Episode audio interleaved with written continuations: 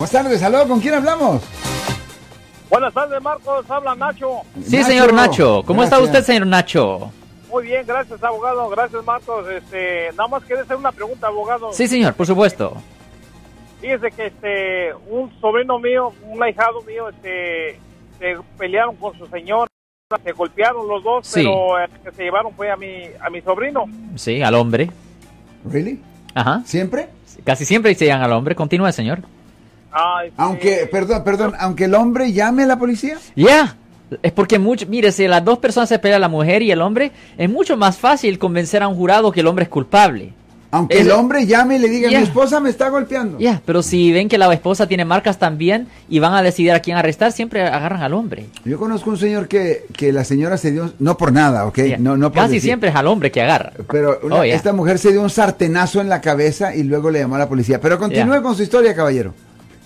Bueno, entonces, este, la señora le, dijo al policía que si le quería hacer cargos a su esposo y ya, ya como que se arrepintió y dijo que ya no quiere hacerle cargos, pero como yo he oído usted que dice que el, que el fiscal eh, no importa, él, él- él lo de todo modo va a juiciar, ¿verdad? ¿No es así? Sí, lo que pasa es esto. Cuando le preguntan a la víctima si quieren que presenten cargos, no es literalmente porque necesitan la- el permiso de ella para presentar cargos. Simplemente ellos quieren determinar si la víctima va a testificar en contra de su esposo o si está tanto en contra de su esposo o novio. Porque es mucho más difícil que la fiscalía convenza a un jurado de la culpabilidad del, del acusado si la misma víctima no quiere am, testificar. Pero ellos en realidad no le importan si quiere presentar cargos o no, porque la víctima no presenta cargos. La persona que presenta los cargos es la fiscalía del condado, el abogado que representa al Estado. Por eso, en un caso criminal, por ejemplo, si el acusado es Juan Chávez, es el Estado de California contra, contra Juan Chávez. No es Juana Chávez contra Juan Chávez, es el Estado de California contra Juan Chávez. Pero señor, por favor, continúe con la historia. Eh, Entonces, este, pues, este, ya, ya se asustó porque dice que lo quiere, que, pero, pues, pero si ya cometió la falta, pues, ¿para qué llamaba a la policía? No, yo digo, no. Sí, ajá. Entonces, este, pues, este, pues los dos se dañaron y como dice usted, pues, eh, se llevaron a él y a ella, pues, la dejaron. Sí. Entonces, entonces ahora, pues, no, no, no saben qué, qué hacer, o sea, le piden una fianza, no sé de cuánto, no, no, no, no, no estoy enterado ahorita de todo, pero no me, me dije, este, supe así que, que le piden una fuerte fianza, pero no sé cuánto, y pues, yo creo que a lo mejor voy a servicio de usted, no sé, usted va, usted va a Merced, California. Absolutamente. Manejamos casos aquí en todo el área de la bahía y también ah, en la gran mayoría del estado de California. No, definitivamente. am, obviamente necesitamos unos detalles del, del muchacho y es posible que si él tiene una fianza, siempre ah, pueden buscarse a un fiador y el fiador lo puede sacar inmediatamente o se pueden esperar hasta la fecha de corte para hablar con el juez para pedir que, que la persona pueda salir bajo una fianza.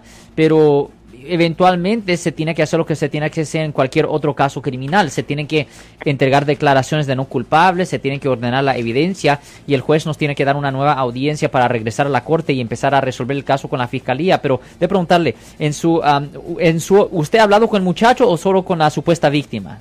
No, pues este, pues nomás platiqué con su hermana, pero este, eso fue lo que me dijo, me dijo que le preguntara a usted que a ver qué, se puede hacer. Pues deje preguntarle otra cosa. ¿Usted cree que los dos, la, la pareja todavía quiere, ah, quieren estar juntos o se van a separar? Pues la pareja, no creo porque e- ella ya se arrepintió, ella no quiere, no quiere ponerle cargos a ella. A él. A él. Sí, a él, perdón, a él. Sí, bueno, la cosa es, la razón por cual estoy preguntando es porque es muy importante que cuando ellos le den una fecha de corte, es muy importante que la víctima llegue a la corte ese día.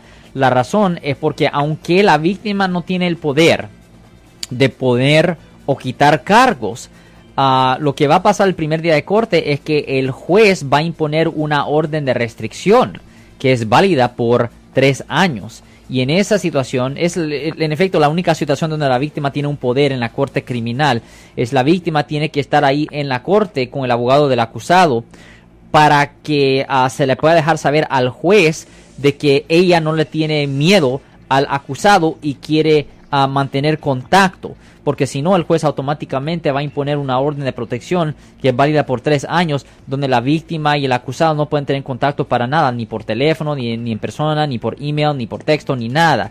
So, es muy importante que ella esté ahí en la corte para dejarle saber al juez que ella quiere mantener contacto con él para que el juez dé una orden pasiva. Ah, para que puedan continuar a tener contacto. Y esta es una cosa que es muy importante, en, en particular cuando una pareja tiene hijos. Ah, ¿Esta pareja tiene hijos, señor? Sí, tiene dos. Ya, eso es muy importante. ¿Y qué de edad son los niños?